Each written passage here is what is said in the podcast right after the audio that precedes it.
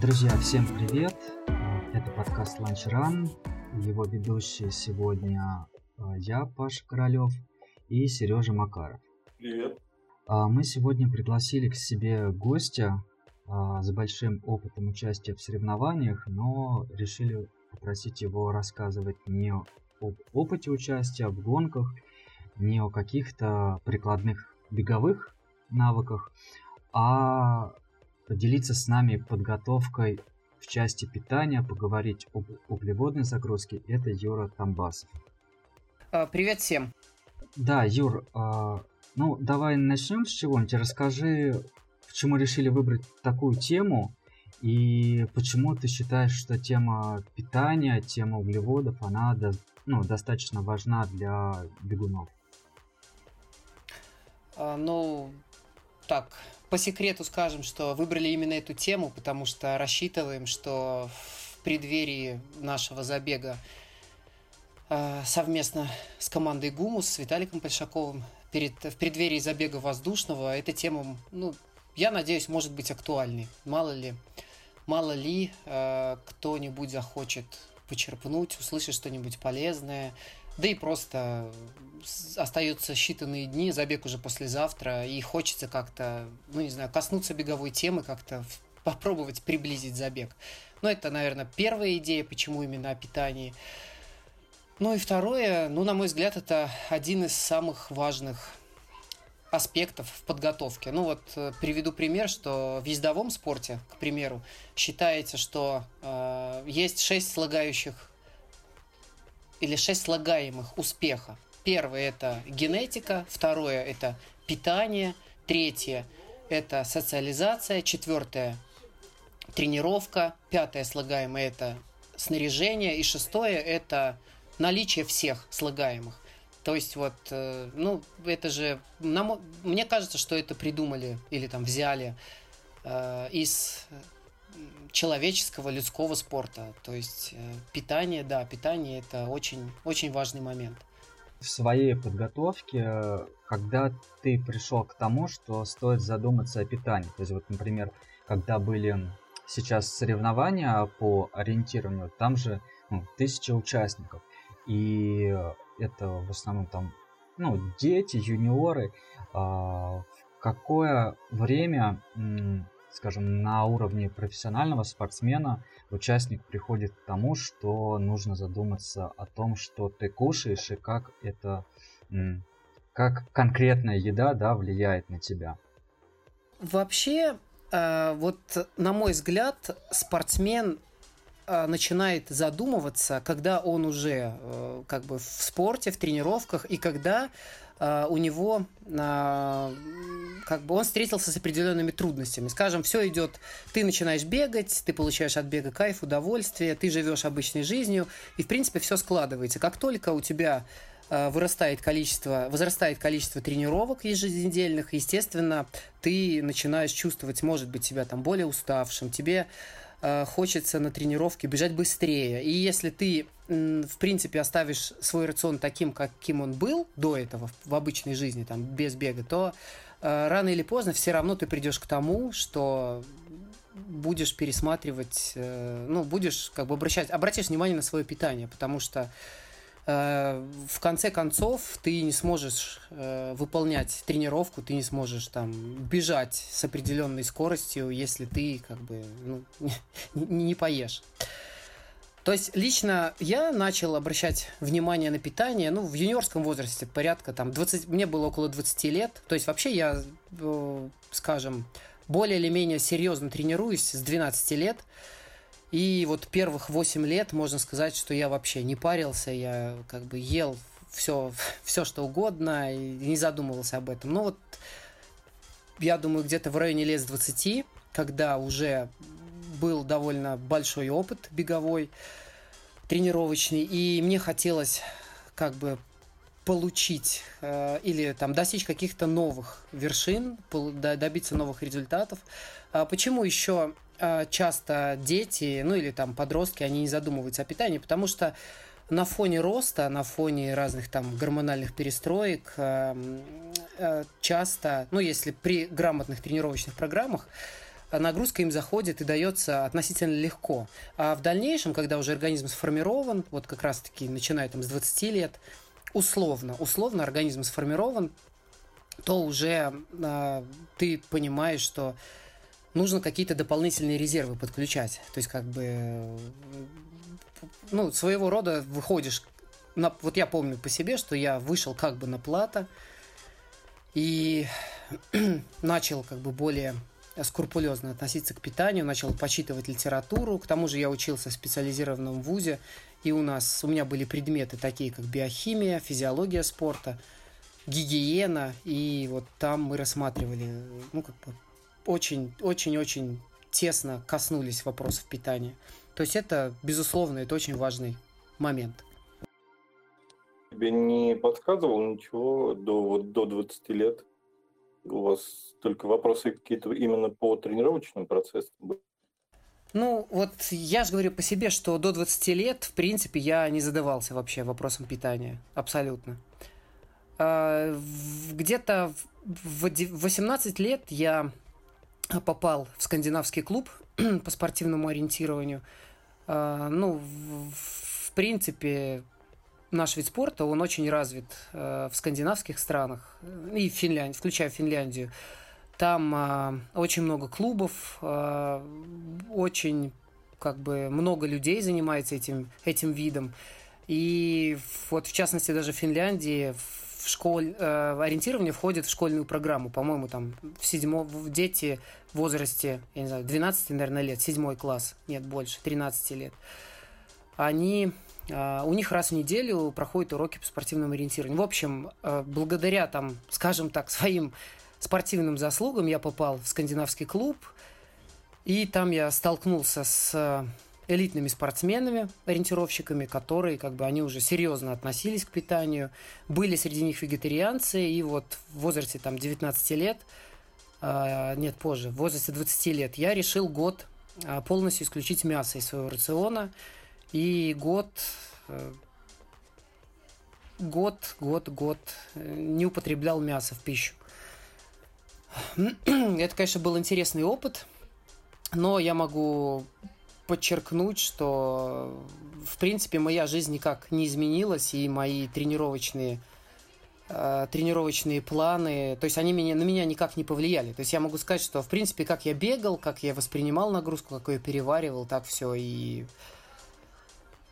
так все и осталось на том же уровне. Единственное, что мне пришлось э, более, как бы, ну, мое питание стало более дорогим. Я был студентом в то время, я ощутил, ну, как бы, нагрузку на свой кошелек. Больше никаких там плюсов, минусов я, ну, не ощутил. И в конце концов, через год я снова вернулся к мясоедению и, ну, не знаю. То есть у меня был такой опыт. Вот, скажем, с 20 лет я начал более или менее серьезно относиться избирательно к своему питанию. То есть, получается, на, скажем так, на детском, на юниорском этапе ни тренеры, там, не знаю, ни окружение на детей по сути не влияет в части питания, и их развитие идет по волне.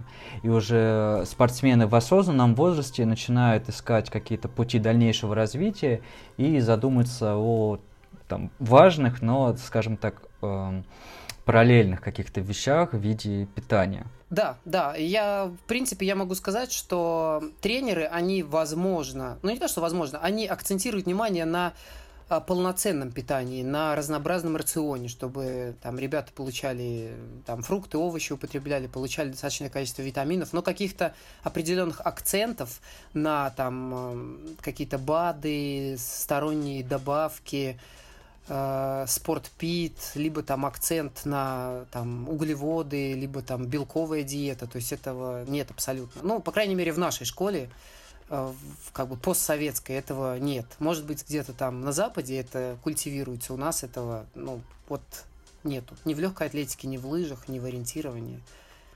Ну вот пока так. То есть дети бегают за счет. То есть вообще в детском спорте это очень детский спорт это очень интересный как бы явление, так как э, дети, у них есть сенситивные периоды, то есть э, в определенный период э, дети восприимчивы к развитию скоростных качеств, в определенный возрастной период восприимчивы к развитию силовых качеств.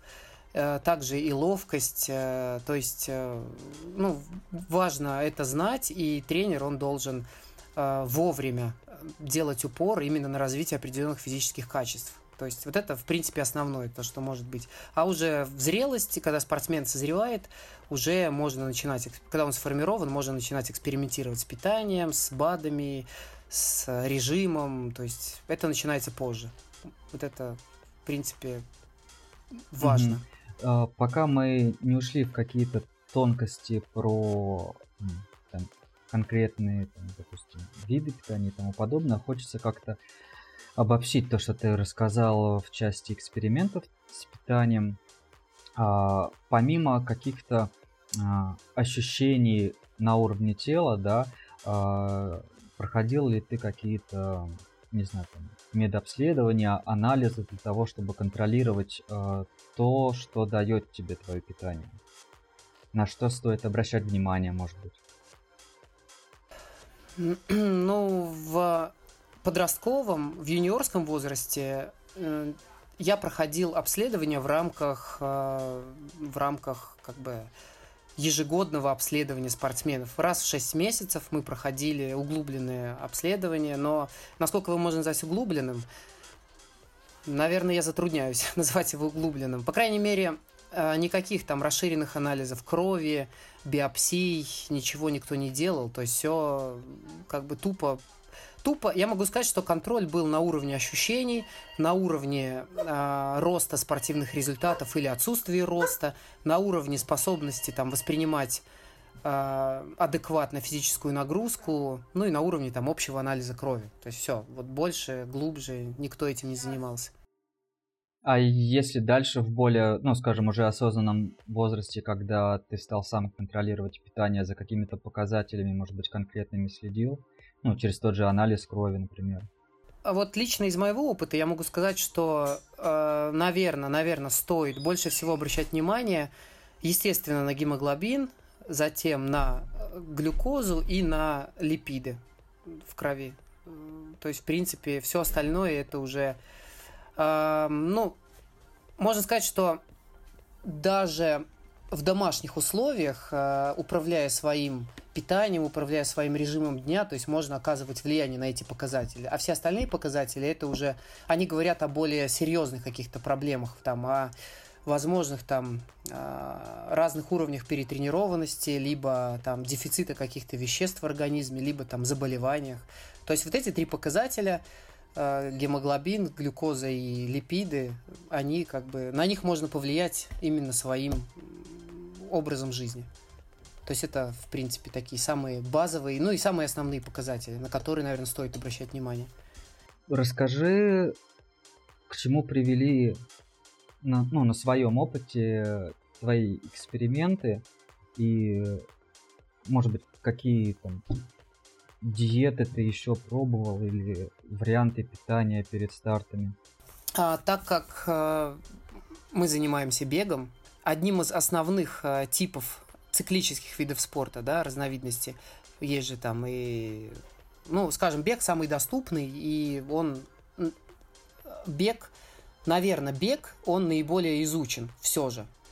Ну, в принципе, велогонки, они тоже довольно э, именно, в, именно много очень спортивных исследований в питании проведено, но бег, он, наверное, самый-самый, самый. Очень много книг на полках, очень много в интернете информации. И всем известно, что э, залог питания или успешного питания в беге – это углеводная диета. Наиболее прогрессивной считается диета, в которой рацион состоит на 60-70% из углеводов, около 15% должно быть белков, и все остальное занимают жиры. То есть это основано там на многих исследованиях западных, э, наших отечественных. Но вот пришли к выводу, что именно углеводная диета является залогом ну, наверное, там, я не знаю, высокой работоспособности, спортивного долголетия. Мы говорим в общем, да, в среднем.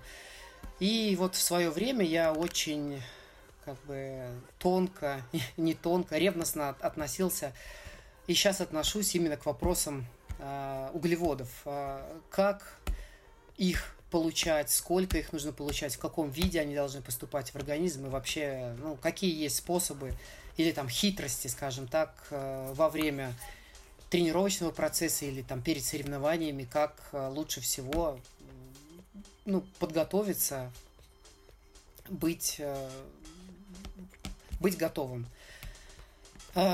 Если брать я думаю, про углеводную загрузку все слушали. все слышали про такую. Ну, ну, ты можешь рассказать подробнее, как она строится. На мой взгляд, это э, такое явление, вокруг которого есть очень много мифов, э, и порой бывает очень трудно от, от, отделить правду от каких-то вымышленных моментов. Но опять же, я буду говорить все со своей колокольни, как бы что работает на мне и что, на мой взгляд, является наиболее каким-то там приемлемым способом. Если немножко углубиться, вообще, скорее всего, под углеводной загрузкой практически все представляют там э, такой процесс, там дня 3-4 мы не употребляем углеводы, а потом э, резко за там 2-3-4 дня до соревнований начинаем активно кушать углеводы, какие-то там сладости употреблять. То есть мы создаем своего рода углеводную яму. Получается, что за 4 дня, э, за 4 дня мы истощаем наши запасы гликогена. Гликоген это углеводы, которые содержатся у нас в теле. Есть гликоген в скелетных мышцах, есть гликоген в печени, есть гликоген в крови. Так вот, за 4 дня э, минимизируя углеводы, мы истощаем наши запасы перед там какими-то важными соревнованиями, либо изнуряющей тренировкой, и потом за 3 дня, ну вот скажем, есть неделя, первых 4 дня мы истощаем запасы, и потом финальные 3 дня мы их начинаем активно пополнять, то есть э, употребляем углеводы. Вот это как бы явление углеводной ямы или, или способ углеводной ямы, он возник в 60-е, в 70-е годы. Кто-то, ну не знаю, лично я так не пробовал делать, кто-то, может, и пробовал, но во всяком случае никаких там конкретных цифр, сколько углеводов надо употреблять, вот в книгах или в литературе лично я не сталкивался. Чуть позже появилось более обоснованное учение об углеводном насыщении, называется двухчасовое окно. То есть после физической нагрузки э, нужно принять сразу около 100 грамм углеводов и через 2 часа еще около 100 граммов углеводов. Причем углеводы должны быть э, в несладком виде. То есть это э, макаронные изделия, рис, э, изюм, бананы, яблоки, молоко. То есть даже если это мучные изделия, самое главное, чтобы они не были сладкими. То есть считается, что именно в эти первые два часа после физнагрузки наше тело, наши мышцы, они наиболее восприимчивые, ну, могут запастись, могут накопить наиболее количество гликогена. А, впоследствии, ну, а, впоследствии поняли, что есть еще более эффективный метод. И вот на данный момент вообще в спортивном мире а, существует или культивируется, особенно среди кенийских бегунов, следующий способ углеводного насыщения – а, после определенной физической нагрузки а, нужно в течение 4 часов а, принимать определенное количество углеводов дробями, дробя вот этот 4-часовой период на 15-минутные отрезки. Получается, что мы пробежали что-то, и после финиша каждые 15 минут принимаем определенное количество углеводов. Подсчитали, что нужно получать порядка Э, это количество углеводов, оно высчитывается по формуле. Нужно свой вес умножить на 6,6 и разделить на 16. Почему 16? Потому что в 4 часах будет содержаться 16 приемов с 15-минутным интервалом. То есть, к примеру, если э, в моем случае нужно мой вес, это 75 килограмм, умножить на 6,6, разделить на 16, получим около 30 грамм углеводов. Получается, что э, каждые 15 минут после физической нагрузки я должен получать 30 граммов углеводов. Это может быть один банан, либо большое яблоко, либо, э, стак, либо кружка макаронов уже отварных, либо там треть кружки рис, э, не риса, а изюма, либо стакан молока. То есть э, наша задача на протяжении этих четырех часов поддерживать высокий уровень, э, высокий уровень поступления э, глюкозы в наш организм. Для того, чтобы у нас в нашем организме был высокий уровень инсулина, потому что именно инсулин это, это гормон, который влияет на накопление гликогена. И именно в эти первые 4 часа наши мышцы, они наиболее восприимчивы для накопления гликогена, полезного для нас. Если, если употреблять а, такое, то есть если посчитать, то за эти 4 часа получится там колоссальное количество углеводов, да, вот мы можем 30 умножить на 16, да, и мы получим около 500 граммов углеводов. То есть это большое количество. И я пробовал этот метод, Э, таким методом именно насыщаться, он, так, он весьма ну, болезненный, не болезненный, он не совсем приятный. То есть э, поначалу ты испытываешь какое-то там чувство голода, и тебе хочется э, ну просто прерывать эти интервалы и начать как бы закидывать в себя все подряд. Но с течением времени ты понимаешь, что ты сверхнасыщаешься, и довольно трудно в себе даже что-то впихнуть надо продолжать в течение четырех часов э, не отдыхать, да, а внимание поддерживать. Да, да, да. То есть этот метод, он как бы требует определенного планирования даже в твоем дне и требует определенного внимания. Но этот метод, он работает. Потому что проводили исследования, опять же, это все американские ученые, а, брали пробы, биопсию мышечной ткани и выяснили, что именно вот последний метод насыщения, он на 90% более эффективный, чем вот э, там традиционный способ, традиционный метод углеводной ямы. И где-то на 60% эффективнее, нежели э, метод углеводного окна двухчасового. А, для кого этот метод? Ну, опять же, есть вариации. Не обязательно каждые 15 минут принимать по определенному количеству углеводов. Можно там раз в полчаса принять двойную дозу, то есть, скажем, 60 грамм углеводов. Можно попробовать э, в течение каждый час принимать по 120 грамм. То есть получается, ну, ну то есть все кратно, да, твоему количеству, твоему запросу для твоего тела. Просто надо с этим экспериментировать, надо пробовать, но вот, э, скажем, измерили, что наиболее эффективный метод – который позволяет держать уровень инсулина постоянно. Это вот каждые 15 минут ты закидываешь углеводы, у тебя инсулин высокий.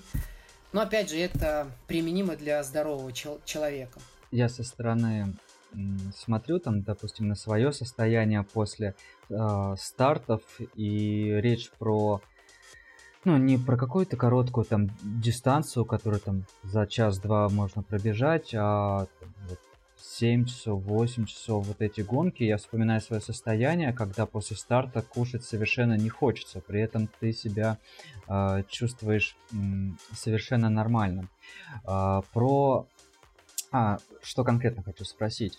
Здесь речь э, про четырехчасовую загрузку, так сказать, когда ты на старте не питаешься, или в ты в том числе питаешься на старте и потом еще закидываешь себя после старта? А, речь идет о загрузке после старта, естественно. И я и твое питание на старте, оно не в счет. А, вообще, вообще э, углеводную загрузку, есть стоит вопрос актуальности, насколько она актуальна для разных видов, для разной длины, правильно, для дистанций, для, раз, для различных дистанций. Классически считается, что наиболее эффективный э, именно вообще имеет смысл насыщаться углеводами, если ты будешь бегать более полутора часов. То есть это классически так считается. Однако есть исследования, которые показывают, что и бегуны, э, те, кто бегает 10 тысяч метров, те, кто бегает 5 тысяч метров, они э, тоже имеют прирост работоспособности на дистанции. Порядка проводили исследования на, по-моему, на бегунах, э, кто специализируется на 5 тысячах. И было три контрольных группы одна группа акцент на углеводах по вот, приблизительно по той же схеме да, углеводного насыщения ежедневно. То есть не факт, что они каждые 15 минут принимали на протяжении 4 часов, но после тренировок они делали акцент на углеводах. Да? Они получали там, грубо говоря, 500-700 грамм углеводов в день.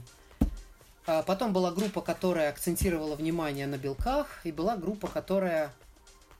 Нет, была группа, которая акцентировала внимание на липидах, э, на жирах, и была группа, которая никак не меняла свой, свое предпочтение. И получилось то, что э, группа углеводная, она улучшила свой результат, улучшала результаты порядка не знаю, 8%, группа, которая ничего не поменяла, у нее был там колебание в районе 3%, а те, которые ушли в липиды, которые питались преимущественно жирной пищей, они ухудшили показатели там на около 6%. То есть если пересчитать э, результат, именно время на дистанции такой, то это получится довольно приличное время, и некоторые тренируются годами, чтобы там избавиться от этих секунд, чтобы сбросить эти секунды.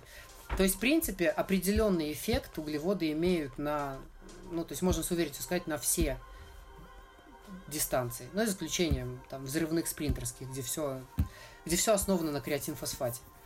Выбор продуктов, он чисто индивидуален, то есть э, все пробуешь на себе, то есть кто-то молоко пьет, кто-то банан ест, да, то есть да, естественно, продукт, выбор продуктов э, индивидуален. Вот а, по поводу четырехчасовых загрузок, где я это использовал и где я это иногда использую.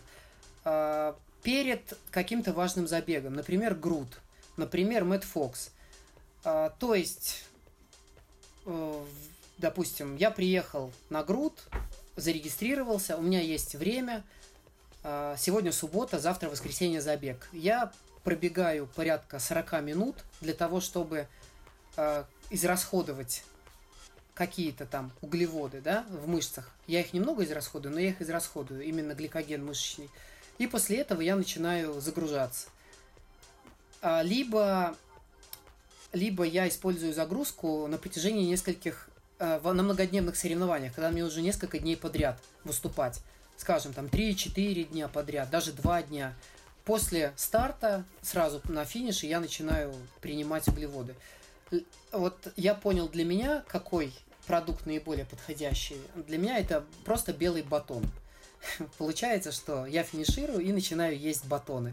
То есть э, получается, что после финиша бывает, я съедаю там, например, 4 часов 2 батона. Иногда там с батоны с молоком, бананы подмешиваю. То есть тут все сугубо индивидуально, что кому нравится. Но вот лично мне легче всего заходят батоны.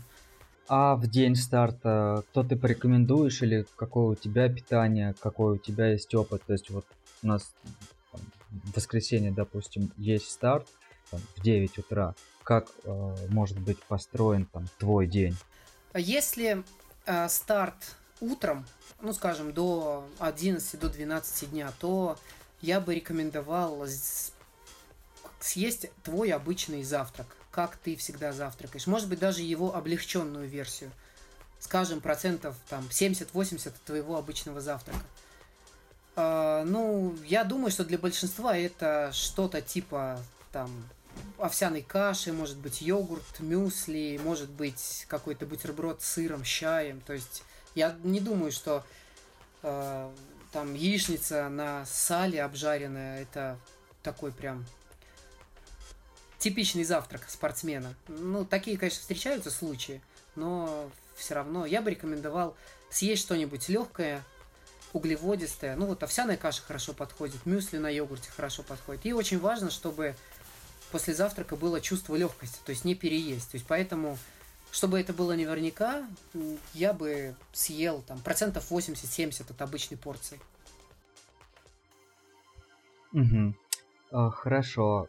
А я понимаю, что это зависит от э, продолжительности, времени старта, но чуть-чуть хочется вернуться назад.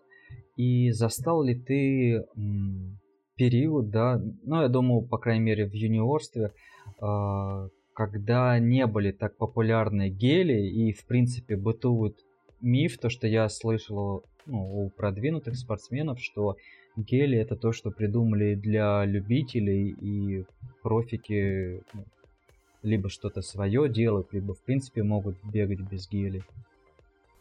Ну, на самом деле, может быть, я еще слишком молод, поэтому я, наверное, застал гели все же. Даже вот в своих э, молодые, в свои молодые годы, это, может, было не так давно, там, скажем, даже лет, лет 15 назад гели были, их уже изобрели, и, ну, почему-то я не слышал таких версий, что гели изобрели именно для любителей. Ну, не знаю, сом- сомнительно. Нет, то, что стало популярно среди больше любителей. Да, да, я...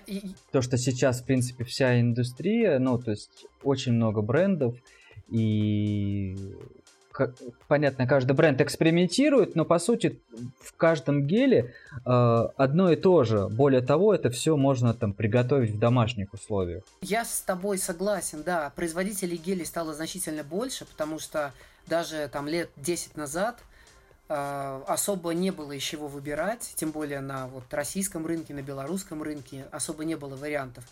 И если вдаться в подробности, то, в принципе, да, гель, гель, который в упаковке фабричный, это, в принципе, можно, не знаю, мед разбавить в теплой воде, добавить немного лимонного, лимонного сока, вот и получится, ну, что-то типа геля получится, наверное. По крайней мере, когда я когда я участвовал в своих первых, э, ну, назовем это, длинных соревнов... длинных забегах, по ориентированию. Там были дистанции не очень длинные. В рам... с, с точки зрения трейл-раннинга они не очень были длинными, там порядка чуть менее 30 километров ориентирования. То на дистанцию у нас было несколько пунктов питания в лесу, и нам разрешалось э, предоставить свою, э, там, заготовить свое питание. И вот я помню, что мы там в пол-литровые какие-то бутылочки бодяжили. Именно мед, именно... Э, кто-то, я помню, даже а, как же он называется, ригидрон покупал в аптеке, разбавлял. Но это, опять же, было все навеяно старшими. Но лично я думаю, что мы пользовались этими методами ввиду просто отсутствия гелей. То есть их было, не было невозможно достать. А сейчас, да, у нас э, как бы спорт, наверное, спортивная экипировка становится доступнее, и спорт пит, в принципе, даже, наверное, можно купить в некоторых больших супермаркетах уже и изотоник в порошке, и гели энергетические. Раньше такого не было. То есть тут, наверное, наверное, да. На данный момент именно любители являются наиболее такими широкими потребителями. Юр, скажи, а вот в Финляндии, ты говорил, сталкивался, да, вот с опытом забегов в Финляндии? Вот, допустим, они там используют что-то такое? Э, да, Сереж, все то же самое. Все те же гели, э, те же солевые таблетки. Э, ну, на пунктах питания иногда есть вода, есть изотоника, есть, есть кола. То есть, в принципе, вот эти все наши титульные забеги, да, которые у нас сейчас сверхпопулярны в России, они, ну не знаю, может быть грубо, грубо звучит, они слизаны, скопированы оттуда, с запада, то есть все пришло оттуда, и то, что мы видим, все оттуда. То есть вот, ну вот в Финляндии то же самое. Те же гели и в ориентировании, и в лыжах, и ну вот я как-то мне довелось есть э, в лыжном спорте культовая гонка, она называется Васа Лопет. Она проходит там в центральной Швеции и ну, протяженность около 90 километров.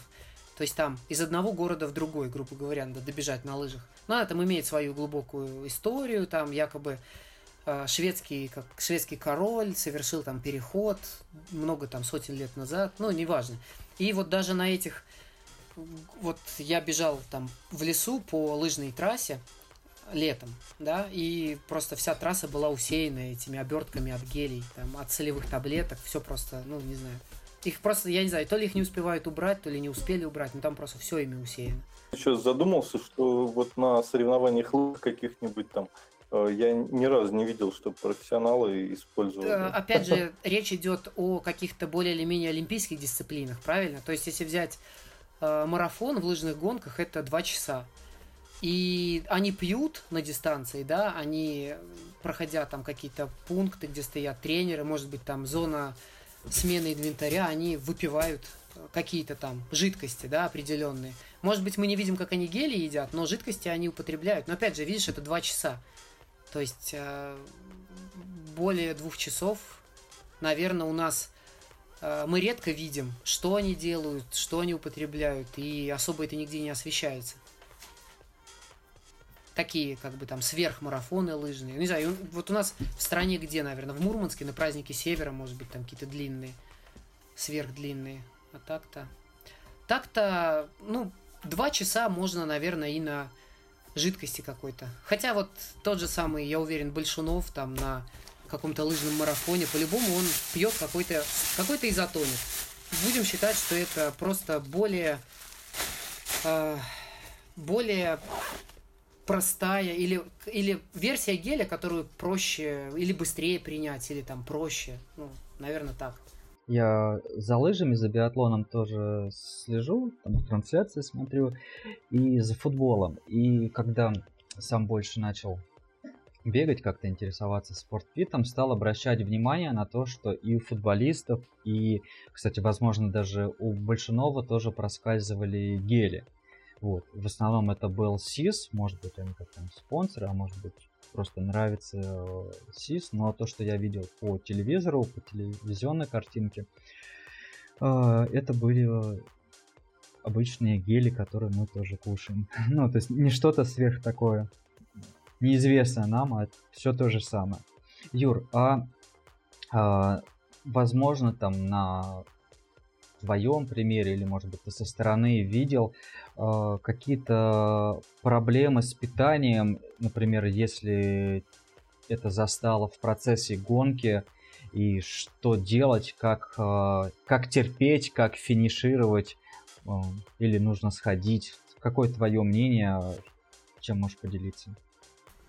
Если взять именно соревновательный опыт, э, наверное, у меня как бы в длинных дистанциях или там в ультра такого большого опыта нет. То есть самые, самые длинные гонки, которые я, в которых я участвовал, которые я завершал, именно там трейл или...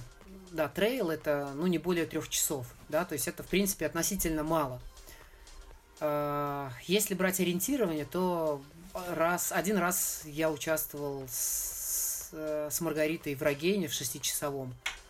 Ну, вот это, наверное, прям такое самое, самое долгое ориентирование. Поэтому я не могу ничего сказать по поводу суточного бега или по поводу соток. Но можно предположить, что можно предположить, что э, если, если во время э, то есть вопрос был, что есть ли какие-то трудности во время гонки, правильно, с питанием? Что можно сделать и как, да, с этим быть? Вообще это довольно серьезная проблема, если такое произошло с питанием. То есть, если какие-то спазмы в животе, если расстройство пищеварения. Э, Наверное, самый действенный как бы метод борьбы с этим – это предупреждение таких трудностей. Для этого нужно э, разные методы питания обкатывать на тренировках. То есть желательно, если э, ты употребляешь или там используешь какой-то какой-либо гель, желательно его пробовать э, на тренировках, да, на каких-то длительных тренировках. Очень часто э, невозможно принять нужное количество гелей. Вот, скажем, на, трени- на тренировке ты же не съешь там 10-15 гелей за тренировку. То есть, скорее всего, нет. Она, она не будет такой продолжительной, и в это отчасти бессмысленно. Поэтому, да, наверное, могут быть какие-то, я не знаю, расстройства. То есть самый действенный опыт предупредить – это тестировать питание, да? А, наверное, перед каким, наверное, на какой-то на какой-то длинной гонке я бы не стал есть апельсины во время забега, потому что я их никогда не ел а на тренировках, никогда их не ел на соревнованиях, поэтому я не могу как бы а, сказать, не могу предположить, как я себя поведу, да, как мой организм себя поведет вероятно, я бы не стал пить... Э, то есть, если я никогда не принимал изотоники, я бы тоже их не стал употреблять.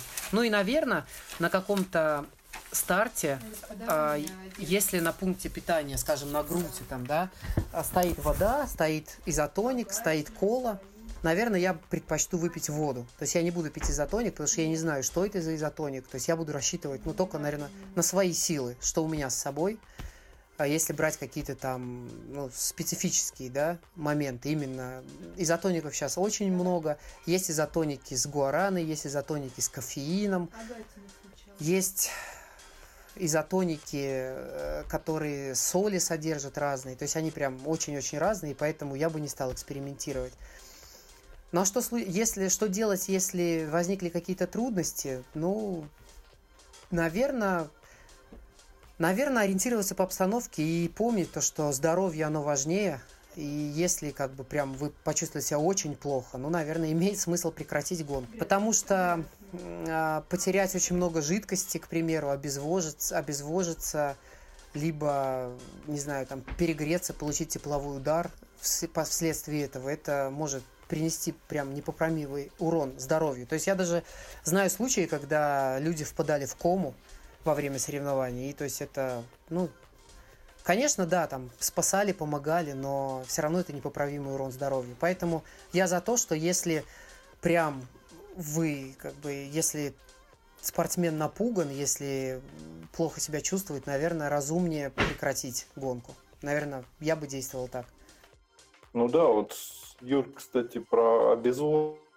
Расскажи, ну, прием воды это тоже, в общем-то, питание. Скажи, вот э, какие у тебя, может быть, случаи были, и вот как ты советуешь, даже если вот, ну, гонка не очень длинная, э, принимать, ну, пить воду, не пить, там, через какие промежутки времени?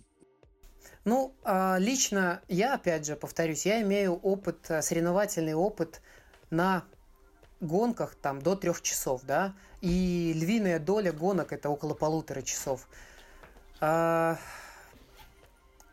Как бы по классике, по классике считается, что если гонка длится более 40 минут, то уже необходим пункт питания, хотя бы один. И дальше уже зависит от э, длины и времени нахождения участников. То есть э, я я э, рекомендую употреблять жидкость, если это довольно жаркая погода, высокая влажность, порядка каждых 20-25 э, минут. То есть если э, после 40 минут после 40 минут бега, активности можно, нужно выпить воды, да, небольшое количество, или там жидкости, да, если ты заготовил с собой изотоника.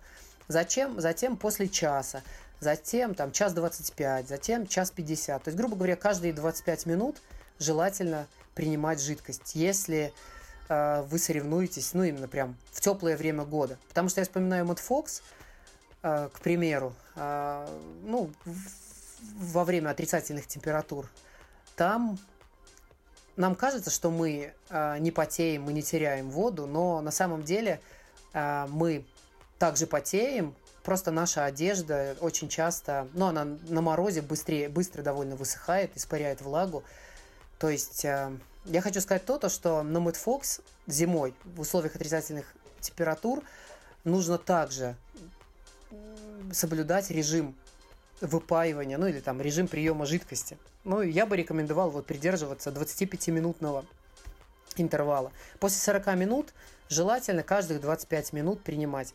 Также я делаю и с гелями. А, опять же, все зависит от скорости передвижения. То есть, если бежать прям интенсивно, быстро, то ну, рискованно, рискованно увеличивать именно интервал приема более чем 25-30 минут это потолок. То есть вот я де, де, ну, руководствуюсь принципом 25 минут. Что с гелями, что с водой.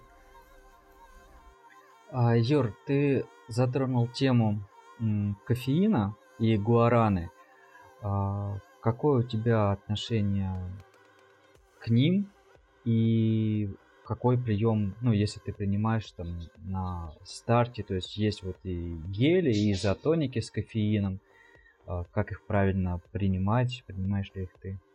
Я ну, начнем по, слышал как от профессионалов, по, которые ну, по нарастающей. А, а, с гуараной у меня особого опыта нет большого. Может быть, там раз, два я пробовал, но вот особого какого-то эффекта я не почувствовал, методика. не заметил. Вот, ну, опять же, это все индивидуально. Э, может быть, может быть, на кого-то она и работает. На меня нет, поэтому я ничего не могу сказать по Гуаране. По поводу энергетиков, э, да, да, я, у меня есть небольшой опыт, и, наверное, ну, то есть я не могу сказать, что в этом там прям что-то что-то есть плохое. Потому что энергетик, по сути, это сладкая вода, которая содержит там гуарану, кофеин, набор каких-то витаминов группы В. То есть, в принципе, энергетик можно там самому зафигачить. И, ну, не знаю, многие просто связывают э, как бы употребление энергетика там, с приятным вкусом, именно с ощущением какое-то. Ну, это, наверное, это больше как э, именно ритуал, да, выпить энергетик. Ну, я это воспринимаю так. То есть ты почувствовал вкус, энергетика, ты именно выпил, ты а, как, а, самов... как акт самовнушения, что вот да, я там готовлюсь, вот это энергетика. Хотя, по сути, это как бы сладкая вода с кофеином и там с витаминами с какими-то.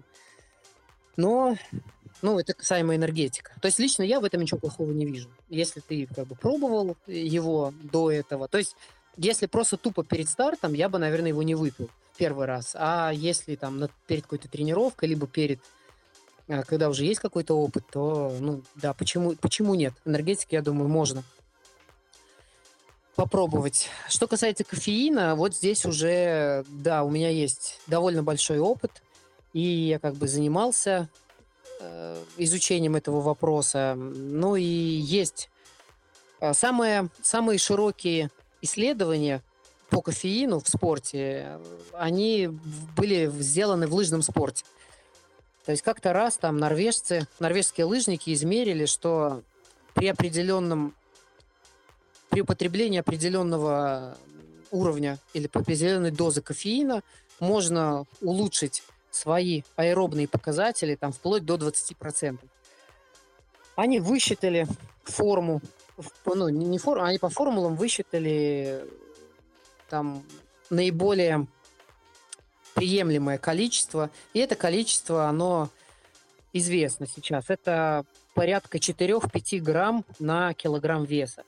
То есть, если перевести на мой вес, вот 75 килограмм я вешу, то мне нужно принять порядка там 300 миллиграмм кофеина. Это очень много на самом деле.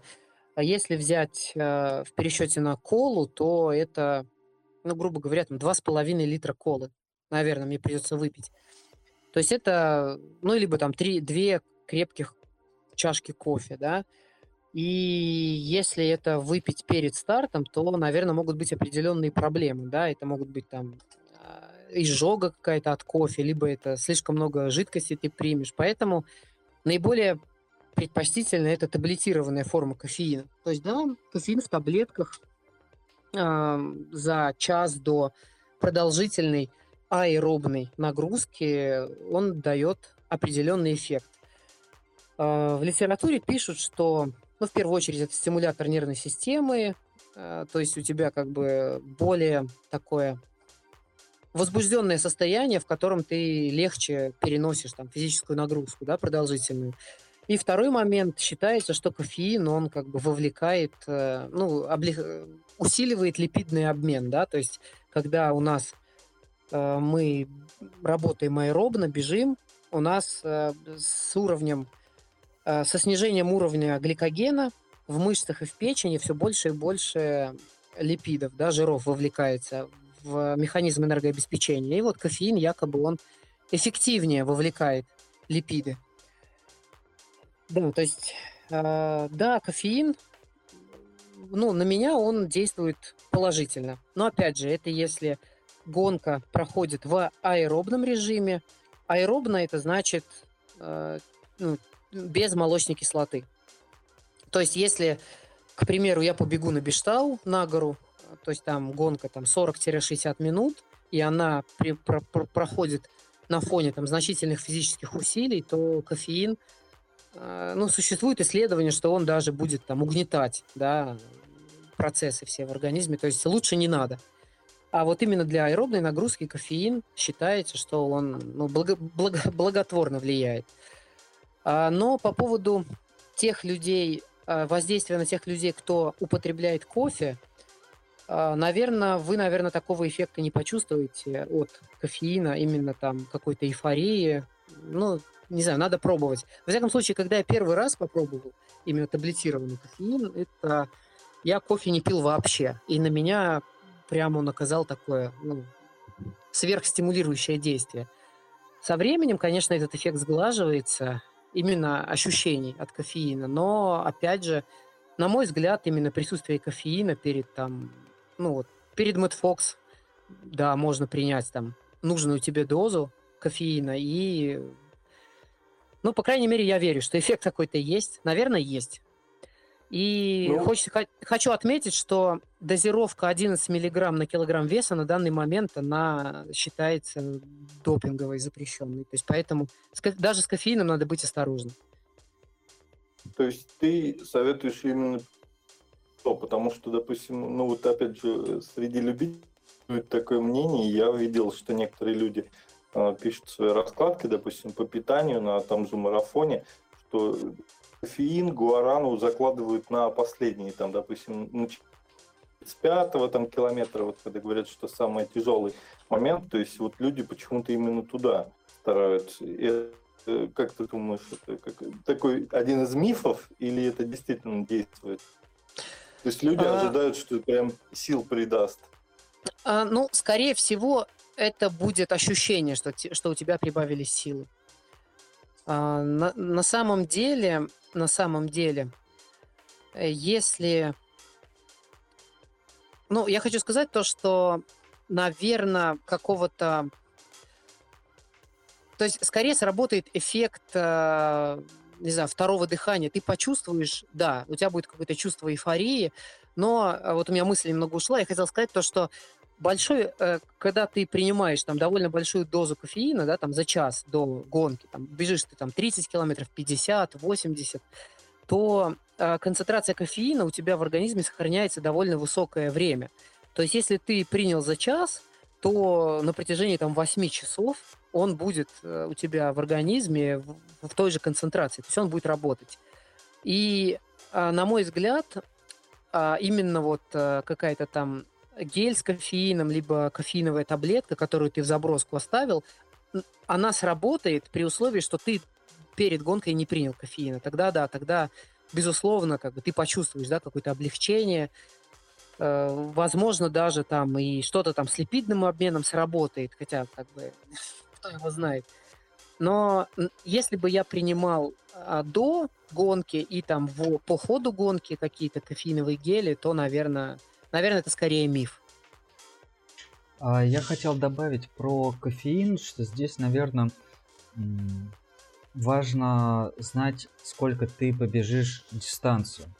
То есть, допустим, если в трейлах, ну там плюс-минус можно закладывать свое время на э, дистанцию из расчета, допустим, если там бежишь, не знаю, 20 кил- километров с набором 1000 метров, то берешь свое время на асфальте и на каждую тысячу метров там прибавляешь час. Ну, допустим, для среднего любителя более-менее эта схема работает.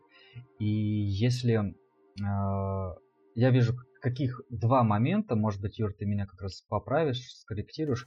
Первое, что если ты принимаешь кофеин э, заранее, то можно столкнуться с такой проблемой, что начнешь бегать в туалет, потому что сам по себе кофеин это так или иначе мочегон, э, что кофеин так или иначе это мочегонное средство, и если ты постоянно употребляешь кофе, возможно, это на тебя подействует э, не, не, в лучшей, э, не в лучшем проявлении на гонке. А второй момент, который хотел сказать, что э, кофеин, вот не знаю как гуарана, но кофеин имеет свойство давать энергию и забирать, забирать энергию. Э, на мой взгляд, если на старте гонки, по крайней мере для любителя, который побежит там гонку, ну, условно, там в полтора, два, три раза дольше, чем э, профессионал, и начать принимать кофеин сразу, то можно столкнуться с тем, что на протяжении, там, допустим, половины дистанции ты себя чувствуешь хорошо, а потом кофеин даст о себе знать, и энергию он начнет забирать. Что об этом думаешь? А по поводу воды и кофеина, да, это правда. Кофеин, он ну, считается как бы диуретиком.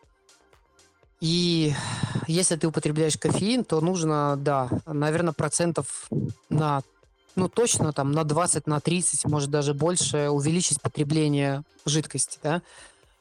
Это правда, так и есть. И второе, что кофеин может э, действовать как и, да, как и заряжать, так и разряжать. Да, такое тоже есть. И, наверное, если бы я выходил на гонку, которая длится более там 6 часов даже, я бы кофеин перед стартом не принимал. Потому что, а, ну вот лично на меня кофеин работает следующим образом. Если я а, как бы ну, перед стартом его принимаю, у меня есть какая-то, уже заведомо есть а, предстартовое волнение, какая-то эйфория, то есть он это, это состояние нервной системы он усилит.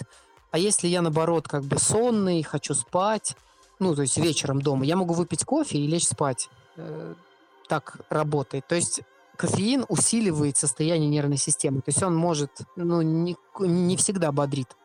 Вот на мне это так работает. Поэтому да, если ты, э, если ты принимаешь кофеин содержащие вещества, либо кофеин, то нужно позаботиться то, что ты принял достаточное количество воды, а как можно о количестве воды узнать? Это самый действенный метод, это по цвету мочи. Моча должна быть цвета воды. Если она как бы светло-желтая, то значит нужно больше воды. Если она как бы уже имеет насыщенный цвет, то караул. Воды мало в организме. То есть моча должна быть бесцветной, почти как вода. Значит, что у тебя в организме хватает жидкости. И да, кофеин действует как и угнетает, так и активирует нервную систему, но как бы механизм, вот лично я, я не знаю, как это работает. У меня работает, зависит от твоего состояния. И если гонка очень длинная, ну вот, наверное, я бы более, если дольше 6 часов, я бы уже думал, как его принимать. Либо там по ходу, либо где-то в определенный момент до финиша его принять. То есть до, наверное, уже имеет смысл отказаться. Так, да, понятно. Ну, по углеводам я еще могу добавить э, такой важный момент, что если, если мы тренируемся, ну, наверное, 7-11 часов в неделю хотя бы, то уже имеет смысл э, обратить внимание на количество углеводов, которые мы получаем. И это должно быть гарантированно не ниже там 450 грамм где-то углеводов в чистом виде в сутки. Ну, вообще рекомендуют там 500-700 грамм углеводов в зависимости от конституции, от уровня метаболизма. Но опять же, для тех людей, кто раньше э, ну, как бы, есть такие моменты, да, есть такие спортсмены, атлеты, которые э, употребляют немного углеводов и показывают довольно высокие результаты. И потом, когда они начинают э, резко э, переходить, резко ставить акцент на углеводы, то могут начаться проблемы с метаболизмом, и люди, ну, бывают случаи, что спортсмены начинают э, прибавлять в весе именно за счет, как бы, начинается ожирение, потому что а, очень, ну не очень, можно сказать, длительное время у них метаболизм был а, замедленный, и с, начали поступать углеводы да, в большом количестве, которые организм, в принципе, не знает, что с ними делать, и начинает их складировать. То есть можно сделать вывод, что э, углеводы в организме в большом количестве это инсулин. Инсулин это ускоритель метаболизма. То есть если вы много, долгое время жили без большого количества углеводов, то начинать нужно плавно. Нельзя сразу оп и начал там завтрашнего дня фигачить углеводы. Нет, так нельзя. Нужно постепенно выходить на этот объем. И углеводы, они являются одним из очень важных факторов предупреждения травм, потому что доказано, что а, мышечная ткань, она, а, когда она лишена гликогена, она становится слабой. Когда она слабая, она подвержена травмам, она подвержена разрывам, воспалениям, кровотечениям, и ослабленная мышечная ткань, она не может, ну, не знаю, удерживать, не удерживать, правильно ли это сказано, связки.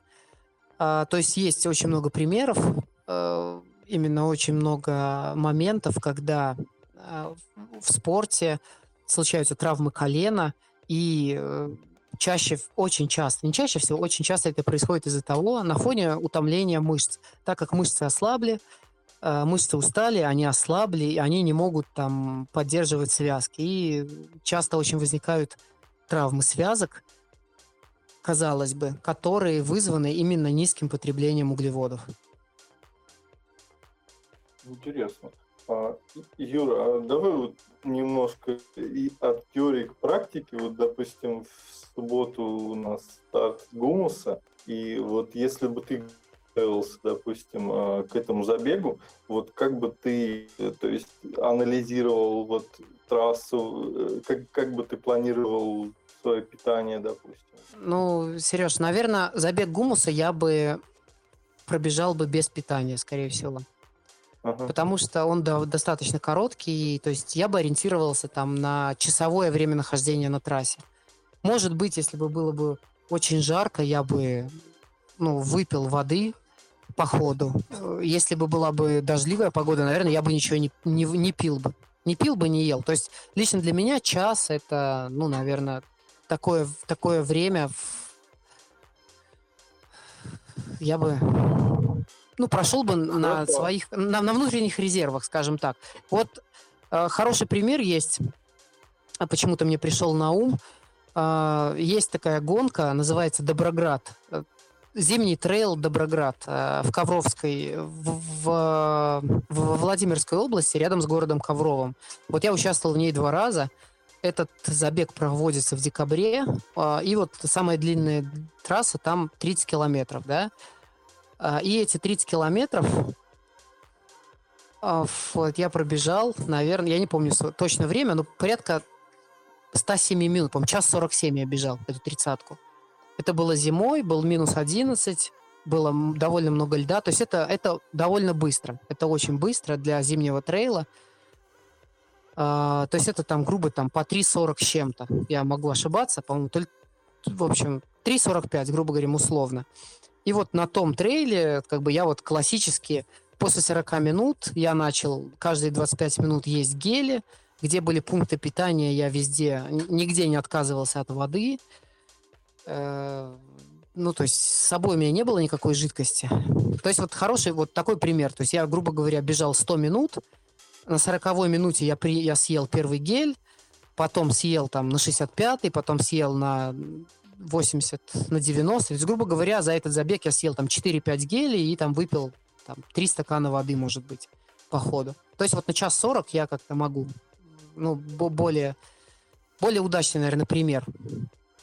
Потому что, ну вот, в субботу он будет забег довольно короткий для меня. Твой опыт, как вот ты, допустим, смотришь на карту, смотришь на расположение пунктов питания, если это Мэтт Фокс. Вот расскажи свой, вот интересно твоя цепочка вот рассуждений и опыта.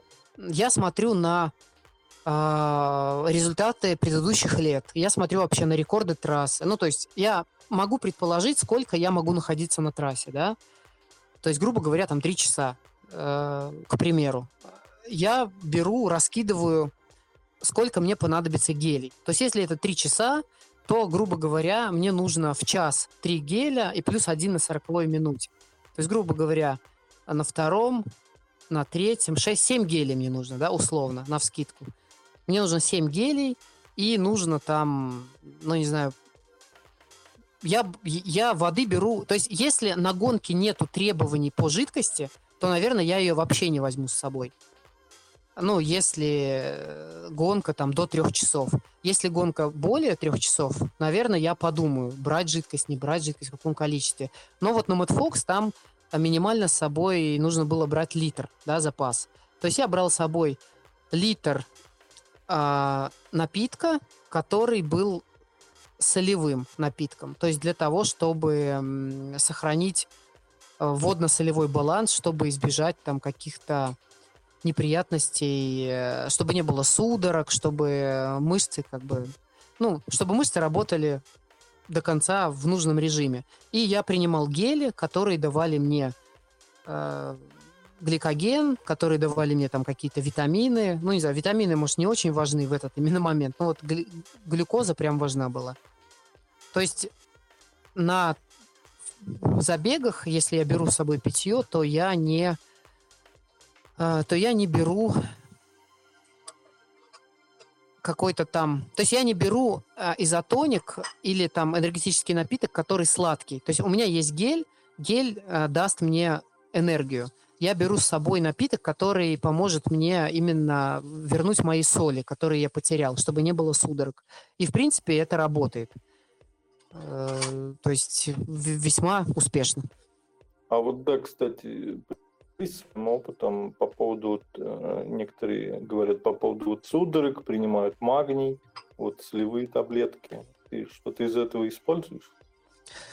Да, я использую либо солевые таблетки, либо, либо есть э, шипучие, либо есть порошки, либо есть шипучие таблетки, которые содержат э, соли. Ну, они типа по составу типа регидрона. То есть я не принимаю там магний в чистом виде, я принимаю э, соли калия, соли натрия, соли магния, получается, смеси.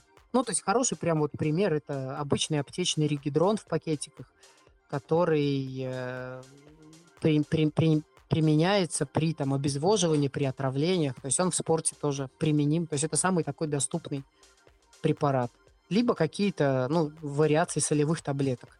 Просто магний в чистом виде, ну или там, ну, наверное, просто акцент на магнии я бы не делал.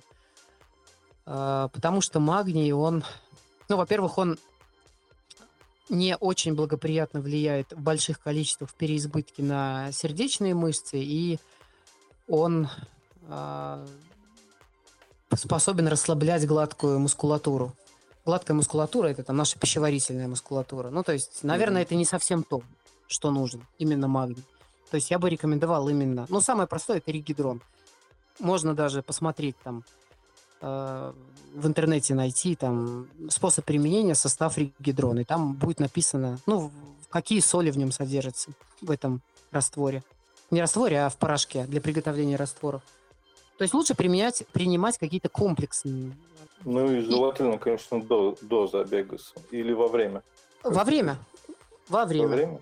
Во время, угу. потому что, ну, до, то это сводится там к часу, к полутора часам перед забегом, потому что, в принципе, перед забегом априори наш организм должен находиться в равновесии, да, то есть там все, все, все в порядке. Как только мы побежали, у нас какие-то вещества начинают расходоваться, какие-то начинают прибывать. И вот, собственно, механизм мышечного сокращения, он же и основан на разнице именно вот элементов магния, кальция, калия, натрия, то есть там разное давление, в клетках, а, одни там жидкости перетекают, другие. То есть, в принципе, все основано вот на солях. И как только мы начали двигаться, начали бежать, равновесие начинает нарушаться, и наш организм, он как бы стремится его восполнить. И поэтому нужно ему помочь. То есть я, наверное, наверное, даже я ярый сторонник при длительных нагрузках э, именно вот каких-то там соли и регидрирующих жидкостей. Это, ну, я считаю, это очень важно. Ну и, наверное, в принципе, у меня нет таких больших проблем. Конечно, у меня есть там негативный опыт, да, судорог и прочих. Но вот, наверное, именно применение этих всяких регидрирующих субстанций, они, ну, помогают именно сгладить это. По-любому что-то но... будет, какие-то неприятные да. ощущения, но это намного приятнее проходит. А поделись, поделись своим опытом, вот какие судорог, что-то такого, из-за чего у тебя происходило? Ну, я думаю, из-за дефицита как раз-таки соли, из-за того, то, что ну, организм, он как бы дегидрирован, то, что он потерял жидкость. Это было на забегах или на да, тренировках? Да, да, не-не, на забегах. В принципе, на тренировках э, у меня такого, ну, как бы опыта не было отрицательного, но и э, все же мои тренировочные взгляды на тренировки, ну и как бы мои тренировочные системы, они не настолько изнуряющие, не настолько, ну, не знаю, насильственные, чтобы доводить себя до такого состояния. То есть я все же сторонник того, что на тренировках ты занимаешься строительством себя, там, ты строишь свои мышцы, ты их готовишь к старту, ты там свою нервную систему готовишь, ты это все строишь, копишь, копишь, копишь, а на соревнованиях ты просто все разрушаешь. То есть как бы, э, ну, у меня подход такой, что на старте ты должен как бы все сделать, то есть умри, умри но сделай, то есть такой подход. То есть поэтому тут никаких компромиссов нет, и ну, весь негативный опыт, связанный с судорогами, он именно случался на соревнованиях. И если брать многодневные соревнования, там в ориентировании часто бывает, что 3-4 дня подряд мы соревнуемся. И, ну, бывает там к третьему, к четвертому дню ты вот по лесу бежишь, бревно перешагиваешь, и в момент сгибания колена у тебя как бы с обратной стороны начинаются как бы судороги, ты ну, можешь дальше, ну, весьма болезненные ощущения. То есть можно дерево и не перешагнуть. То есть бывали такие моменты. Ну, то есть и все это связано именно с дефицитом, именно с нарушением э, солевого обмена. Ну, еще хочу сразу вдогонку сказать, что не только при дефиците каких-то там солей это все может быть, но и при, при, избы, и при избытке. То есть поэтому нужно, ну, как бы с умом к этому делу подходить. То есть это не значит, что я там пробежал, и начинаю там фигачить там соленую сушеную рыбу, какие-то там солености. Ну, у меня тоже есть опыт, когда ты прям много-много-много всего принял, и там ночью судороги многих, многих хватает. То есть от переизбытка тоже неприятности случаются. Поэтому нужно знать меру в этом деле. Ну да, и, и слушать свой организм. Да, а... слушать свой организм. И сразу забегая вперед, в будущее, ну, я у меня есть э, как бы лично добытые таблицы, не таблицы, показатели э, потребности спортсмена в витаминах, э, в микро, в макроэлементах, в солях, которые, ну, оптимальная, оптимальная дозировка, да, то есть я где-то у меня есть эти все таблицы, я постараюсь, наверное, в ближайшее время их опубликовать, потому что это может быть я надеюсь, полезным. А таблицы эти добыты, когда я учился, у меня был преподаватель по биохимии, он был э, мастер спорта СССР по марафону, легкий атлет, э, дедуля такой. И вот он, он сам является автором этих всех э, пособий, руководств. И, ну, то есть, во всяком случае, если у меня возникает какой-то вопрос по нужно необходимой дозировке по количеству, я смело обращаюсь к тем как бы, совет, советским таблицам. Ну вот у меня какое-то есть, ну, не знаю, внутреннее доверие к этим данным. Хорошо, спасибо. Я думаю, интересно будет почитать. Слушай, а вот скажи, интересно, а у тебя ведь есть опыт не только плоских забегов, но и горного бега.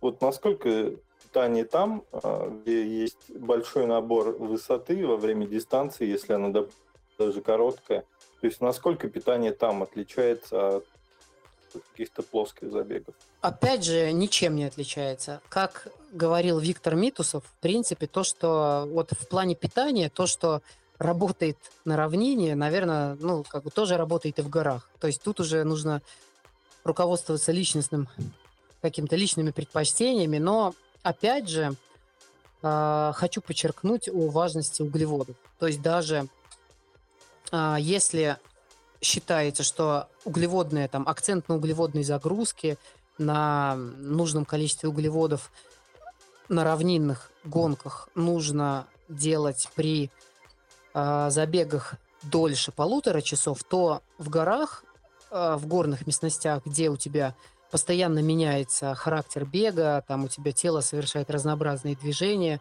то там уже э, это становится, ну, то есть вопрос углеводной загрузки сдвигается даже к более коротким дистанциям. То есть, грубо говоря, там на 5-7 на километров, даже вертикальный километр, это уже будет очень актуально. То есть именно употребление, потребление больших, прям, наверное, конских доз углеводов. Ну, то есть это вот мой личный опыт, и это, в принципе, работает. Ну и чем короче забег, тем, наверное, нет, теряет смысл кофеин. То есть это тоже вот мой личный опыт.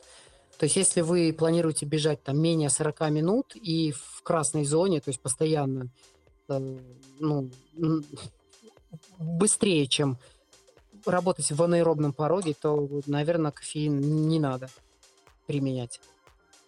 А по ходу гонок в горах, ну, я не знаю, сильно питание ничем не отличается. То есть те же гели, те же солевые таблетки. Единственное, что на, в горах как бы энергозатраты будут более высокие. То есть, возможно, возможно, нужно, примени... нужно принимать больше гелей. Возможно. Но опять же, там какого-то какого-то прям опыта длительных горных гонок у меня ну, пока еще нет. Ну, то есть ты просто... Мы, мы время с 20-25 минут, то есть, ну, дел, делаем какую-то поправку. Да, мы можем сделать поправку, скажем, на горных участках. То есть, если я подбегаю к подножию горы, и мне там надо забегать в гору вверх там час, да, то есть, наверное, да, надо сделать поправку. То есть, там, каждых 20 минут, каждых 17 минут. То есть, если ты прям, ну, интенсивно работаешь в гору. Все же зависит еще от скорости передвижения тоже. То есть, чем интенсивнее бег, тем быстрее ты, твои гликогенные запасы истощаются. То есть, по классике-то как? По классике нашего гликоген, ну, то есть наш гликоген, он там после 40 минут э, а, все больше и больше начинает вовлекаться, то есть жиры, да, в, в энергообмен. Но опять же, гликогена все равно у нас достаточно. То есть и марафон пробегают преимущественно на гликогене, потому что, ну, именно гладкий марафон на шоссе, потому что на жирах такую высокую скорость поддерживать, ну, практически невозможно.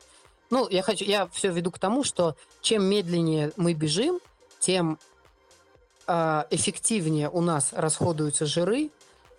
Это работает уже на там после определенного момента, да, и тем э, менее мы, то есть тем более мы э, тем больше мы экономим наш гликоген. Получается, интенсивный бег, он быстро сжигает и гликоген, и жиры он практически не задевает, потому что бежать быстро на жирах невозможно. А медленный бег, он как бы предпочтительный для жиров. То есть можно сделать вывод, если ты бежишь в гору, естественно, у тебя будут высокие энергозатраты, поэтому надо ну, более тщательно или более часто вносить, питать себя, да, там добавлять какие-то гели, употреблять. А, а, а скажи, бывали какие-нибудь у тебя такие ситуации, что вот, ну, не хочется, допустим, есть, но ты как, как в этот момент ты заставляешь себя? Ну, ты ну, знаешь, ну, что... Есть, или много историй, вот когда они, ну, вот просто не хочется, да, и ты вроде пропускаешь, а потом тебя догоняет весь этот эффект. Вот как ты с этим борешься? Ну, вообще, вообще, э, практически каждый раз у меня есть трудности с э, употреблением этого всего гелей. То есть они редко лезут, конечно. Но как я с этим борюсь, я просто я стараюсь его не разжевывать. То есть я просто набираю в рот и сразу глотать его пытаюсь. То есть как-то э, как будто я пью какую-то жидкость, ну не знаю. И да, я преодолеваю себя. То есть я понимаю, что если я пропущу гель, то последствия могут быть плачевными. Но, во всяком случае, во время интенсивных забегов. То есть если вот там бежу, бегу я груд, к примеру, или Мэтт Фокс, то есть мы там, ну, довольно, я вот на 30 на 40 километров там приходится бежать довольно быстро. Быстро, да. Прям на грани, на, практически в аэробном пороге. То есть ты бежишь все время чуть-чуть не добегая, и получается, что... Ну, к слову, вот на Груте если кто, ну, тридцатку, знаете трассу, то есть там первых 6-7 километров это просто асфальт по городу на тридцатке, и потом концовка, это там 2 километра асфальта и полтора где-то где-то это в, в, в поле. А, и получается, что вот у нас там скорость а, у лидирующей группы темп порядка там 3.08, 3.12. То есть, вот, грубо говоря, по 3.10 мы бежим вот когда есть возможность. То есть это довольно высокая скорость, и поэтому я понимаю, что если я гель сейчас не съем, то ну, плохо будет. Поэтому я просто набираю в рот, не разжевывая, и также глотаю. Но строго, то есть очень важно соблюдать тайминг приема. То есть если ты запланировал, ни в коем случае нельзя это потому что можно потерпеть фиаско и завершить гонку. То есть даже бывают такие моменты. Если человек хочет копнуть глубже и более детально разобраться с вопросами э, питания, там, э, углеводной загрузки, кофеина, то есть вот погрузиться самостоятельно. Юр, ты бы что мог порекомендовать? Может быть, какие-то книги конкретные или статьи? Есть что-то на примете? А, есть, ну, наверное, из, э, ну, во-первых, есть книга такая, называется, как же она называется-то? Питание для выносливости, по-моему, да? Я думаю, все. Ну, и, по крайней мере, я думаю, вы слышали, да? По-моему, она вот из серии э, бег 80 и 20, э, бег по шоссе и питание для выносливости. Они, по-моему, из одной же серии. Там издательство Тулома называется. Я могу, конечно, ошибаться точно в названии книги, давно ее читал уже. Вот там есть какие-то определенные моменты, которые можно взять на вооружение. И э, западный журнал, он на английском языке, называется Peak Performance. Там э, статьи на разные темы. И вот э, просто вводишь в поисковике там углеводная загрузка, ну, на английском, там, carbo вводишь, и ты найдешь ответы. Ну, я думаю, мы конкретные ссылки уже прикрепим, когда выложим подкаст. Да, то есть вот на мой взгляд, э, на мой взгляд, конкретного ответа прям в одном месте ты не найдешь. То есть трудно найти, прям открыл где-то там что-то и все нашел. Нет, наверное, правильнее это изучать несколько источников и как бы пытаться обобщить материал, найти для себя что-то полезное. Но вот э, я вот, лично я для себя использую там какие-то источники именно, э, там учебники по биохимии, э, которые там были выпущены еще в советское время. То есть там есть какие-то моменты, которые, ну вот, мне прямо они нравятся, и эти моменты, они там с течением времени подкреплены э, другими источниками, там, моими знаниями, опытом, опытом других спортсменов. И вот некоторая западная литература, да, вот в частности, эта книга, она переведена на русский язык, и вот э, журналы, да, западные, то есть там тоже много чего можно интересного почерпнуть. То есть я придерживаюсь того, что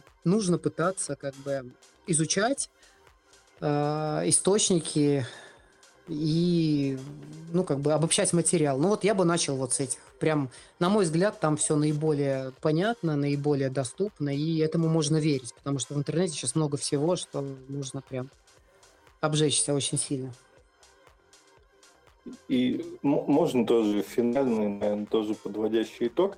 А, вопрос такой, ты как, в общем-то, и не только спортсмен, но и практикующий тренер, а вот так мы стараемся и такую а, просветительскую функцию нести, насколько вот важно, чтобы а, тренер э, как бы подсказывал, да, спортсмену по поводу питания, то есть э, те, кто нас любители слушают, э, они идут, допустим, к тренеру, то есть какие вопросы задавать, да, тренеру своему, то есть не только по поводу, да, чтобы он составил, допустим, план тренировок, но и план питания, не знаю. Понятен вопрос.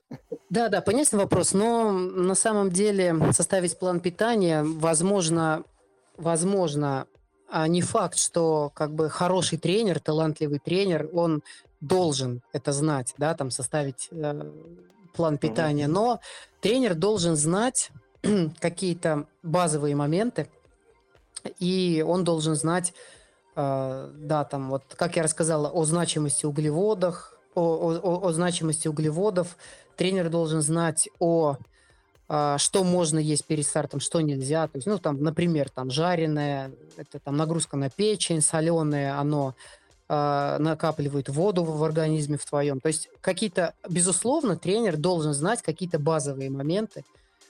И э, то есть, если вы занимаетесь тренером, то, ну, я не знаю, не стесняйтесь, спрашивайте. И мне кажется, что, в принципе, если у тренера есть э, спортсмены с результатами, он сам э, имеет за плечами какой-то опыт соревновательный, а еще лучше, если у него есть результаты, то, безусловно, он, ну, как бы, процентов на 90, на 80 он сможет ответить на ваши вопросы, то есть э, и руководствуясь только своим личным опытом. Ну, то есть и, скорее всего, это будет правда. Э, но вот плане составить уже конкретно там какую-то пи- программу питания, это уже требует определенных, наверное, более глубоких знаний. Ну да, это, наверное, больше какой-то нутрициолог поможет с этим. Да, да, то есть а... тут нужно, тут нужно разбираться и, возможно, уметь расшифровывать, ну, не то, что расшифровывать, уметь понимать э, там анализы крови, анализы мочи, там, возможно, что там превышение какого-то из показателей, что это значит, ну, то есть уже более широкие знания, и тренер, в принципе, не всегда знает это, и он, в принципе, и не должен это знать но какие-то базовые моменты, вот прям... Короче, тренер знает. Юра, а можно еще такой вопрос, ну, уже, наверное, не относящийся к нашей теме, но такой для общего развития. Ты же занимаешься ездовым спортом. Насколько питание собаки, допустим, отличается от питания человека, если готовит? Ну, можно даже начать с того, что питание собак, оно э, полностью отличается от э, человеческого в плане э, способа извлечения, не то что способа извлечения энергии, а в плане э, энергозначимых веществ. То есть вот как мы уже обсудили, что в беге основа бега это углеводы, да, львиная доля, то собаки, они они получают энергию из жира и из белка. То есть, в принципе, углеводы могут вообще отсутствовать в рационе собак. А, и, а, ну, тренирующиеся собаки, спортивные собаки, они питаются три раза в день. А, они, в принципе, это на завтрак мясо, если это брать натуральное питание, на, на обед мясо, на ужин мясо. То это мясо может отличаться жирностью. То есть нельзя все время собаку кормить только жирным мясом, или нельзя кормить собаку только белковым. То есть нужно тоже э, играть э, в определенный период подготовки акцент на жирном мясе, потому что жирное мясо, оно дает э, собаке вес и мышечную массу. То есть, если ты готовишься каким-то там э, э силовым дистанциям, силовым гонкам, там нужна мышечная масса, и там собаки, у собаки приоритет уходит как бы в более жирное питание. Если это скоростные дисциплины, скоростные старты, то приоритет отдается именно белковому, исключительно белковому питанию. Ну и собакам также нужно употреблять овощи, также нужно употреблять э, какую-то клетчатку, то есть, э, ну, в принципе, собака ест пророщенное зерно с удовольствием, она будет есть там траву на, на улице, она сама ее находит, сама ест ну и также, как сказал, овощи. Ну и обязательно нужно следить за витаминами, насколько много собака. Ну, получает ли вообще собака витамины. Потому что если ее кормить одним мясом, с овощами, и она еще будет заниматься, участвовать в соревнованиях, заниматься спортом, то, скорее всего, она будет недополучать. Ну, в частности, мои собаки, они еще э, на тренировках, они получают аминокислоты, для того, чтобы сохранять мышечную ткань свою в норме. Ну, потому что э, моя собака, она участвует в спринтерских дисциплинах, да, спринтеры, они теряют э, много, то есть для них э, белок, то есть собака при нехватке э, питания или при дефиците энергии собака берет белок из собственных мышц. Получается, если ты собаку как бы не докормил, ну, такое случается, это, ну, не всегда это можно предусмотреть, а, то во время восстановления собака начнет как бы белок своих мышц брать для там, чтобы закрыть какие-то пробелы в энергообеспечении. Поэтому ей дают, собакам дают аминокислоты для того, чтобы именно защитить мышцы от саморазрушения. Ну, то есть Какие еще особенности? Кофеин у собак считается допингом, шоколад считается допингом. Ну вот, в принципе, и все. Хорошо, спасибо. Я думаю, вообще тема, конечно, неисчерпаемая, можно говорить и говорить, да? Да, мы обсудили очень много вопросов. Давайте я попробую подвести э, черту и какой-то, скажем так, какие-то основные моменты выделить, что мы смогли обсудить подытожить, так сказать. А, во-первых, мы поняли, что питание это важно. затронули тему питания среди юниоров и детей. А, я думаю, что все запомнили, что гемоглобин, глюкоза и липиды это то, зачем нужно следить и э, обращать внимание, когда мы начинаем экспериментировать с питанием. Разобрали тему углеводной диеты, углеводной загрузки, углеводной ямы, вспомнили про киницев, разобрали вопросы питания перед и после старта, обсудили, как нужно принимать спортпит, какое количество воды должно быть на старте, как на нас влияет кофеин, энергетики, гуарана. Ну и обсудили, э, как же нам в принципе спланировать питание э, перед стартом, имея перед собой э, карту, имея перед собой текущие результаты спортсменов. Даже затронули тему питания у собак. Юр, благодарим, что ты пришел к нам, уделил время. Спасибо, спасибо, было здорово, и я надеюсь, что я надеюсь, что как бы беседа прошла в нужном ключе, и что мы раскрыли ну, какие-то жизненно важные темы. Но на самом деле, да, тут можно очень много разговаривать и много моментов. Потому что питание после мы как бы немного вскользь затронули, но я думаю, ничего страшного. Да, друзья, всем спасибо, кто к нам пришел на эфир, кто нас слушает. Мы будем благодарны, если вы э, на различных подкаст-площадках, куда мы добавляемся, это и Apple подкаст, и Google подкаст, и Яндекс Музыка, будете ставить отзывы и оценки. Мы таким образом будем видеть и вашу реакцию, и вы будете помогать нам э, продвигаться. Всем большое спасибо, что пришли. Э, всем пока, до новых встреч. Да-да, всем пока, все Доброй ночи всем. Все, всем пока.